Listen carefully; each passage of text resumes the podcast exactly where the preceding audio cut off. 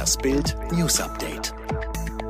Als nächstes haut Bayern Lyon weg. Der nächste Bayern-Gegner in der Champions League heißt nicht Manchester City, sondern Olympique Lyon. Mit einem 3 zu 1 setzten sich die Franzosen gegen City durch.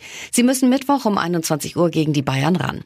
Für Lyon ist es das zweite Mal in der Vereinsgeschichte, dass der Club das Halbfinale der Champions League erreicht. 2010 kamen die Franzosen schon mal so weit. Und damals ging es, ausgerechnet, ebenfalls gegen die Bayern. Lyon unterlag 0 zu 4 nach Hin- und Rückspiel.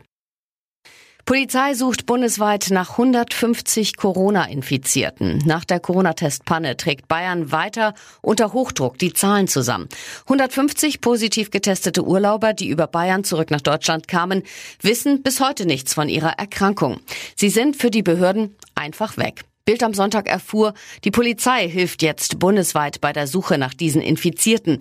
Sie hatten bei den Tests an der Grenze offenbar nur Name und Geburtsdatum, aber keine Adresse angegeben.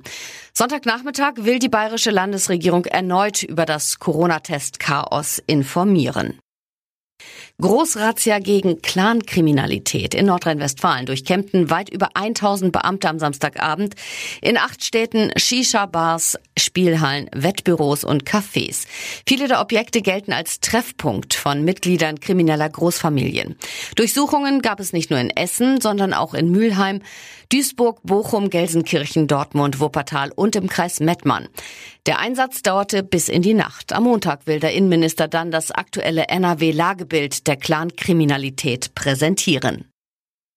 Putin sichert Lukaschenko Hilfe zu. Schickt der Russe jetzt seine Söldner nach Weißrussland oder hat er es schon getan? Laut Belarus-Diktator Alexander Lukaschenko hat Kreml-Chef Wladimir Putin Unterstützung zugesagt. Auch am Samstag hatten sich wieder Zehntausende am Pushkinskaya-Platz versammelt und den Namen der nach Litauen geflohenen Oppositionspolitikerin Svetlana Tichanowskaja gerufen. In Bild am Sonntag lesen Sie heute auch ein Interview mit der Oppositionellen Maria Kalesniakova. Direktor zeigt Schüler wegen Abi-Rede an. Ein Abiturient aus Mecklenburg-Vorpommern macht Schlagzeilen, weil er auf dem Abschlussball mit dem Direktor abrechnet. Für seine heftige Kritik erntete der Schüler viel Applaus. Warum die Rede von Fiete Korn trotzdem ein Fall für den Staatsanwalt werden könnte, erfahren Sie mit Bild Plus.